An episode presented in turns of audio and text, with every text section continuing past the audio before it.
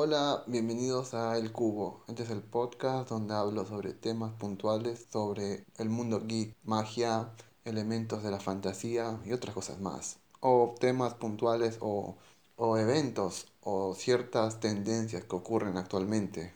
Por ejemplo, actualmente está ocurriendo una serie de acusaciones contra Activision Blizzard. Se destapó la olla y parece que hay un montón de mujeres denunciando mucho acoso y todo eso. Temas así. Eh, este podcast lo estoy grabando en que en septiembre. El último que subí fue cuando julio, julio creo, a finales de julio, principios de julio. Como dos meses ya pasaron del último capítulo. En el último capítulo hablé sobre el fuego, sobre cómo se ha usado en, el, en la fantasía antes, ahora y cómo tal vez se usará más antes. Digo, más adelante. Pero eso es un capítulo anterior. Si quieren escucharlo, está ahí, escúchenlo. Está muy bueno. Ahora que me estoy fijando bien, eh, no hablo sobre el fuego, hablo sobre los dragones, cómo se ha representado en la cultura fantástica y cómo se ve en el coso, afuera de la cultura fantástica, en el mundo real, cómo se ilustraron o, o se comentaron sobre los dragones, porque los dragones dependiendo en qué, en qué parte del mundo te ubiques, significan muchas cosas. Por lo generalmente en Oriente es de, una, es de una cierta forma y en Occidente es de otra. En Occidente es una criatura salvaje y todo eso, que busca destruir y arrasar con todo. En cambio, en Oriente son criaturas más inteligentes, eh, pacíficas y muy sabias, y que pueden ayudar a personas que están en situaciones muy, ah, muy graves o situaciones muy puntuales donde el mundo o su mundo esté acabado, ayudando siempre. Pero ese es el tema del podcast anterior, que fue hace dos meses. Esta semana o estos 12 meses que no he subido nada, em, me he puesto a ver cosas. No he tenido mucho tiempo por temas de escuela y todo eso. No he podido concentrarme mucho. Estos dos meses que han pasado los he usado para pensar nuevos temas. Bueno, meterme más en mis temas personales, pero también en cómo mejorar un poco este podcast. Mm, traer temas actuales, tal vez repasar un poco de noticias, pero no mucho. No, esto no es un video de YouTube, así que no creo que repase muchas cosas, pero hablar sobre cosas o la situación actual de las cosas, como el universo cinematográfico de Marvel o el de DC, o hablar un poco de cómo se diferencia entre los cómics. Pero me dispuse a ver tres películas, bueno, dos películas y una serie, pero en sí la tercera es como una película, si las juntas todas. Pensaba que iba a llevarme una buena experiencia, pero fue totalmente lo contrario. Como en estos dos meses que pasaron ya se estrenó Viuda Negra, la última película de Marvel. Bueno, actualmente la última de Shang-Chi, pero todavía no la he visto Shang-Chi. Pero Viuda Negra fue totalmente una decepción. La película es simple, no, no presenta un desafío para el público. Pero ¿qué, a, qué me refiero con un desafío en el público? Digamos, te deja todo servido. Vos sabés cómo va a ser el final y cómo va a ser el, la conclusión. De paso, te ponen situaciones raras donde te dicen, ¿en serio? No es una crítica, pero es una. Es, un, es como. Esto le estoy contando cómo fue mi experiencia con esta película. Al ver esta película me hizo pensar qué hubiera pasado si se hubiera estrenado unos pocos meses después de Vengadores Endgame, de la última de los Vengadores. ¿La hubieran recibido de la misma forma o el efecto de nostalgia hubiera cosa, afectado a la taquilla? Porque la película recaudó, pero no sé si hubiera recaudado, recaudado tan bien. Creo que hubiera sido una discusión, pero también me hizo pensar, tal vez no, digamos, tal vez el núcleo duro de Marvel es tan grande que esta película la hubiera, la hubiera roto y, la, y todo el mundo la hubiera puesto allá arriba, pero para mí fue una decepción. No quiero alargar esto de hablar sobre la película porque ya pasó dos meses. Si hubiera sacado este tema y lo hubiera profundizado más eh, cuando salió, creo que hubiera sido, lo hubiera desarrollado más, digamos. Ya habrán sacado muchos videos hablando de, este, de esta película y no voy a expandirme más. Pero ahora que ya pasaron dos meses, eh, en estos dos meses creo que a principios de septiembre mostraron el tráiler de la serie de Ojo de Halcón. Y engancha un poco con la escena postcrédito de Viuda Negra. Todos, todos sabemos que en la postcrédito de Viuda Negra aparece la hermana de Natalia en la tumba de... Digamos, la hermana de Natalia está en la tumba, en la tumba de Natalia. Y, y aparece la mujer que apareció en, la serie de Capitán América a decirle que quien mató a, a, su hermana, a, Natasha, fue Coso, Ojo de Halcón. Y eso es una mentira. En el trailer de, de, de, la serie de Ojo de Halcón se muestra que hay alguien que se está haciendo pasar por Ronin y la que se hace pasar por Ronin es Kate Bishop. Clint ha sido Ronin por un por 5 años en la línea del tiempo de, del MCU. Durante ese tiempo se ha hecho de enemigos y esos enemigos han estado quietos porque después de que su familia de Clint apareciera, Clint dejó de ser Ronin, pero parece que alguien está retomando su identidad. Sabemos que quien toma su identidad es Kate Bishop y parece que hay un grupo de mercenarios que están siguiendo a los dos ahora para matarlos. Creo que quien tiene que tal vez sea la que esté en la cabeza de esos mercenarios, quien está enviando a esos mercenarios es la hermana de Natasha, por la escena post-crédito que nos mostraron en la película de Viuda Negra. Pero eso es un eso es algo que tal vez pase o no más adelante. La serie todavía no se estrenó, va a ser una serie que se estrene en Navidad y el tono que muestra la serie parece ser que va a ser muy infantil. Va a ser, parece que va a tener el tono de What If, la la actual serie que, está, que se está viendo ahora.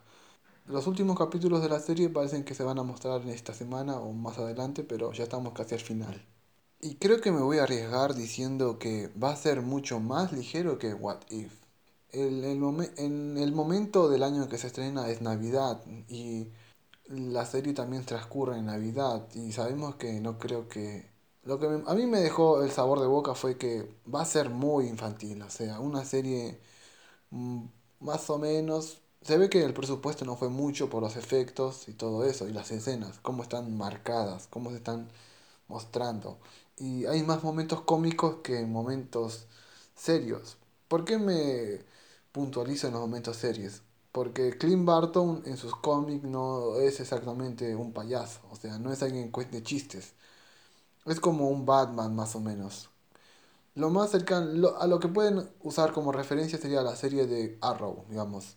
En Arrow no era una serie muy chistosa. Tenía sus chistes, las primeras temporadas eran muy buenas. Eso es lo que veía en la serie. No, para ser sincero no vi, no vi la serie, pero es lo que me comentan, es lo que puedo leer de la serie. Y parece que esta serie no va, no va a tomar un, un, un rumbo diferente. Pero no es malo, digamos. Es Marvel haciendo cosas de Marvel. Todos sabemos que allá hay una constante en todos sus productos, que es meterle humor y chistes, y humor que rompa momentos tensos, haciendo perder todos esos momentos de inquietud o seriedad. Pero si estás acostumbrado a esto, no, no lo vas a notar, o sea, vas a ver una serie más. ¿Va a estar buena? Seguramente. Ninguna de las series que ha mostrado Marvel hasta ahora han sido malas. Pueden gustarte o no, pero no, malas no son, eso hay que decirlo. Ahora que me acuerdo, otra serie que fue decepcionante en estos dos meses que estuve sin hacer nada fue la serie de Resident Evil. Para estar, para dejar claro, en este, creo, en este podcast me voy a, en este episodio del podcast me voy a desquitar, creo. Voy a sacar todo lo que tenía guardado sobre las tres series, digo, las dos películas y la serie que me decepcionaron totalmente, digamos. Todas eran con, todas tenían potencial, o sea, la última película de de la de Viuda Negra pudo haber sido genial. La serie de Resident Evil pudo haber sido muy buena. Mostraban, en la, esta serie de Resident, Evil mostraban un CGI muy bueno. Y la, serie, y la película de Guerras del Mañana. Star-Lord era un Star-Lord o Chris Pratt era un soldado que es enviado al futuro a pelear con alienígenas, digamos. Todas tenían premisas buenas, pero que no sé qué pasó, me decepcionaron, digamos. Resident Evil no tanto, bueno, fue como un cachetazo, digamos. Pero ¿a qué me refiero que fue un cachetazo? La serie es muy corta, son cuatro episodios de ¿qué? 20 minutos. Prácticamente es una película recortada. Si lo hubieran mandado como película hubiera sido mejor, porque la premisa de que es una serie de Resident Evil, mm, digamos, dejaba mucho para el hype, o sea, para pensar qué podrían mostrar. La narrativa está buena, digamos. Hay un conflicto en un país ficticio en cosa que se llama en un país ficticio que está cerca de donde los árabes, no sé cómo se llama esta zona, donde están los países como Afganistán, Turkmenistán, en esa zona del mundo. Hay un conflicto biológico y ocurre ciertas cosas que hacen que Leon tenga que entrometerse. Primero es, lo presentan como para resolver un problema de seguridad en la Casa Blanca pero al final todo desemboca a que tiene que ir con otros agentes a resolver un misterio que ocurrió en, esto, en este país ficticio que se llama Penam, Penam, Penamistán. En esta serie de Resident Evil, la historia transcurre entre dos juegos, el 4 y el coso, el 5. Así que no hay mucho donde puedan ah, desarrollar. Tuve que haberlo visto eso antes, porque pensaba que por ser una continuación, creo, canónica del 4, podría mostrar algo más. Pero no, digamos. Presentan a dos personajes que en la franquicia son muy buenos, que son Claire y Leon, y los ponen en situaciones, o sea, no digo patética, pero al pedo, digamos. O sea, se podrían haber gastado esa plata en otra cosa. Por, como mencioné, la serie es corta. Claire está ahí como una periodista buscando pruebas del conflicto en el país ficticio, pero las encuentra y, las, y termina secuestrada como una princesa. Leon va a China y después se vuelve de China y queda ahí. Es un desperdicio de calidad visual, porque el inicio es bueno, plantean un misterio y en cada capítulo te un pedazo para resolver el misterio. Pero como son cuatro capítulos, todo se resuelve muy rápido y te quedas con cara de que ya está. O sea, el, desperdicio de plata para, este, para esta calidad de CGI, que no es muy buena, pero, o sea, para una serie, una película es bueno, está bien nomás. Es al pedo. Como serie no cumple, o sea, al inicio tal vez sí, pero al final, no, o sea, te quedas como un día más en la vida de Leon y de Claire, o sea. Si vas a ver esta serie, ve, ve con las expectativas bajas, porque no, no vayas pensando que esta es una gran serie. Pero salió hace cuánto, dos, tres meses, tres semanas. Si, si no te dio curiosidad y la querés ver, yo te diría que la veas, digamos. Aburrida no es, rápida sí, pero vale la pena verla. Sí, es, como un episodio conclusivo de la vida de Leon y de Claire, o sea, no afecta a la saga futu a, a, eventos futuros, pero tampoco modifica nada del pasado. O sea, es un día más en el trabajo, en la, en la oficina. Pasando a la última película, que sí, esta última película protagonizada por Chris Pratt, esta sí fue una porquería, o sea, me lamenté mucho ver esta película. Eh, la, tal vez está en Amazon, se llama La Guerra del Mañana, lo que puedo decir de esta, de esta película es aburrida, o sea, no vale la pena verla. Si sos fan del actor, sí, te la puedes aguantar, pero mm, yo me sentí muy mal, o sea, gasté como dos horas de mi vida por esto. No, quiero decir que es horrible y voy a, enojarme con esta, pero o sea, no vale la pena para verla. Si tenés poco tiempo por tus estudios o trabajo o lo que sea, no, no te, yo te diría que no la veas, es mi opinión, no la veas porque no te va a sorprender va a haber acción, sí, pero o sea, acción mal puesta. Por ejemplo, Transformers sí podido verla, porque siempre, porque tiene momentos justos de acción y es muy entretenida, tiene momentos cómicos, pero en esta película son situaciones raras. Chris Pratt sobrevive porque es el protagonista, porque si no ya estaría muerto, porque las criaturas que se ven son rápidas, fuertes. Todo el mundo alrededor de Chris Pratt muere, en cambio él no, él por la magia del guion, sigue vivo. Esta película, si, es un, si fue un éxito en Amazon, es claramente por el actor, porque como película no cumple para nada. Les, resumo acá la trama, ¿sí? para, que no se para que no se pierda nada, porque si se topan esta película no se pierden con nada, a menos que no tengas nada que hacer. Si te la querés mandar, hazlo, pero por mi parte no. fue un desperdicio. A ver, ¿cómo es la, la trama de la película? llegan personas del futuro para decirnos que en el futuro hay extraterrestres que, están que llegaron a invadir la Tierra. Estos alienígenas están por exterminar al mundo y necesitan mandar gente del pasado al futuro para combatirlos. Chris Pratt es elegido para ir al futuro. Cuando llega al futuro se da cuenta que no fue elegido al azarmente, fue elegido por su hija del futuro. Porque en la película él tiene una hija que aún es una pequeña, pero como va al futuro ya es una mujer adulta de que 25 años o más. Y en el futuro ellos descubren un veneno para matar a los, a los alienígenas. Chris Pratt se lleva el veneno al pasado, pero como la máquina se destruyó cuando, y cuando estaba volviendo, no hay forma de, no hay forma de replicar el veneno y llevarlo al futuro, porque el portal se cerró. Y pasan cosas X y al final descubren que los alienígenas no son de. no, no vinieron del espacio, sino han estado enterrados desde millones de años atrás. Pelean con ellos y ganan. Aparece JJ Simon, eh, la voz de Omni-Man está en la película. Pero no aporta para nada, es el papá de Chris Pratt y aparece en dos escenas y ya está. Parece ser que puede haber una secuela, pero todo dependerá del éxito que tenga la plataforma de Amazon. Yo creo que sí, porque la cara vende más que la, que misma película. O sea, está Chris Pratt, el de Guardianes de la Galaxia. Ese debe ser un, un, un impulso muy bueno para la cinta. De paso es para streaming. Si Amazon quiere gastar plata en esto, que lo haga, porque no creo que le, no, no creo que le falte a, Amazon Prime plata. Pero es cosa de ellos. Pero al final de esto, o sea, al final de ver estos tres productos decepcionantes, me topé con otros tres productos que me dejaron tan satisfechos, o sea, cada minuto valió la pena. Y fueron la, la quinta temporada de Ricky Morty, que fue genial, ese final de capítulo fue muy bueno. Algunos dicen que mm, más o menos, pero para mí fue excelente, o sea, deja una semilla para muchas cosas más, o sea, puedes teorizar infinitamente otras cosas. La película de, de Witcher que estrenó Netflix, que se llama Witcher, eh, Nightmare of the Wolf, La pesadilla del lobo. Y la tercera fue la serie de Loki. Y también la película de Escuadrón Suicida, pero Escuadrón Suicida, la, la, la película de James Gunn, fue más... Um, me gustó, pero eh, no voy a hablar de esa ahora porque sería alargar el podcast y no quiero hacer eso.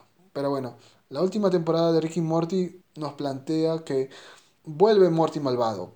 Pero descubrimos que es malvado no porque sea malo, no porque quiera la destrucción de los Rick. Él quiere tener sus propias, su propia voluntad, su propia autonomía. Y eso lo hace malo para, lo, para, la, para la psicología o la mente de Sánchez. Cada capítulo de esta temporada es, es autoconclusivo. Podrías ponerlo el capítulo 3 en la primera temporada y sería lo mismo. Pero sería mal, pero estaría mal organizado, pero igual, son autoconclusivos. Cada capítulo es muy bueno. Hay, hay, se hacen preguntas filosóficas como siempre, como qué es real, qué no es real. Vivimos en una simulación. En, sí la temporada en total está muy buena, muy disfrutable. Cada temporada, cada temporada más Adult Swim muestra que puede subir la barra y, y Ricky Morty siempre están subiendo la barra de calidad. Como serie es única y no hay que eh, menospreciarla. Todo el mundo tendría que estar mirando esta serie, pero sé que todo el mundo tampoco no tiene los mismos gustos. Pero es algo muy buena. La película animada que lanzó Netflix sobre del universo de Witcher también está muy buena. La, el estudio que anima esta serie es, la, es el estudio que, que animó la serie de, de Dota Sangre de, de Sangre de Dragón, otra serie muy buena que a mí me gustó. La película nos, de, de Witcher nos centra en el maestro de Geralt antes de entrenarlo como brujo. La historia es muy hermosa. Es una historia de amor que una, una historia de amor trágica donde, se, donde eh, se nos pone en la situación casi al final de la orden de los brujos siendo apartada de, los, de, de la sociedad por ser brujos, experimentos de magia. No quiero espolear el, el coso, la película, porque vale la pena verla. Es una película animada muy buena, la, la, calidad de la animación es buena. No, no te puedes, no, no te decepcionas. Yo no me decepcioné de esta película. Es una historia de amor trágica. Bueno, es un spoiler, es trágica, pero vale la pena ser vista. Amplía el mundo de Witcher de Netflix, o sea, se está creando una especie de mini universo de Witcher que podría ser expandido mucho más, digamos. Podría alejarse de los libros o tomar ciertas cosas de los libros. También se está apartando de los juegos, podríamos decirlo así. Porque esta película es canónica con la serie de, de Netflix, no con los juegos ni con los libros. Como sabemos, Netflix está tomando elementos de, la, de, la, de, la, de los libros, y tanto de los libros como de, las, de los juegos, para hacer este, estas historias. Y creo que tienen que seguir haciéndolas, son muy buenas. Eh, en todo esto se me hizo la idea de hablar en un podcast sobre los estudios de animación, porque hemos visto un montón de películas animadas muy buenas, pero no sabemos nada de los estudios de animación. Cuáles fueron los primeros estudios de animación, cuál es el mejor actualmente, tanto de Oriente como de Occidente. Hablo de anime y tanto de anime o y películas animadas. Sería bueno hablar de un capítulo sobre, sobre los estudios de animación, porque siempre están haciendo las grandes series que nos gustan, como Rick and Morty, One Piece en el anime, DreamWorks. Sería muy interesante hablar sobre eso. Y la última serie que valió la pena en estos dos meses fue Loki, que con su final de temporada nos dejó impactados, introduciendo a Cam, el conquistador, no se introdujo a Kang oficialmente, pero se introdujo a una variante de Kang, que al final todos nos dimos cuenta que, que no es Kang, sino una variante antes de Kang. La serie estuvo muy buena. Tom Hiddleston lo hizo muy bien. Lo, yo lo vi original, o sea, con las voces originales de inglés. Y sí, son Lady Loki también fue una buena introducción. Dejó todo para una segunda temporada, que una segunda temporada para, para seguir desarrollándola más, pero lo que no se sabe es cuándo vendrá la segunda temporada. Algunos decían que para 2024 habría una segunda temporada, pero estamos en 2021, o sea, esperar dos años para, esta para una segunda temporada. También hay un problema porque las temporadas no son las series que están que están que está lanzando Marvel en su en, en Disney Plus no son series que podías dejar aparte. Dependen forzosamente de, de, la, de la línea del tiempo del MCU digamos. Pueden alterar ciertas cosas pero no tanto digamos. Eso es la lo complicado de eso digamos. No podemos tener temporadas de series de Marvel de Disney Plus rápidamente porque esas series primero tienen que mostrar las consecuencias que, que producen en las películas. Y eso puede tardar años, dos, tres años. Y eso es mucho. No sé cómo, cómo esa, esa maniobra o ese movimiento puede ayudar a, a las series de Marvel. Porque si tienen que depender de la línea del tiempo del MCU, no creo que los ayude mucho.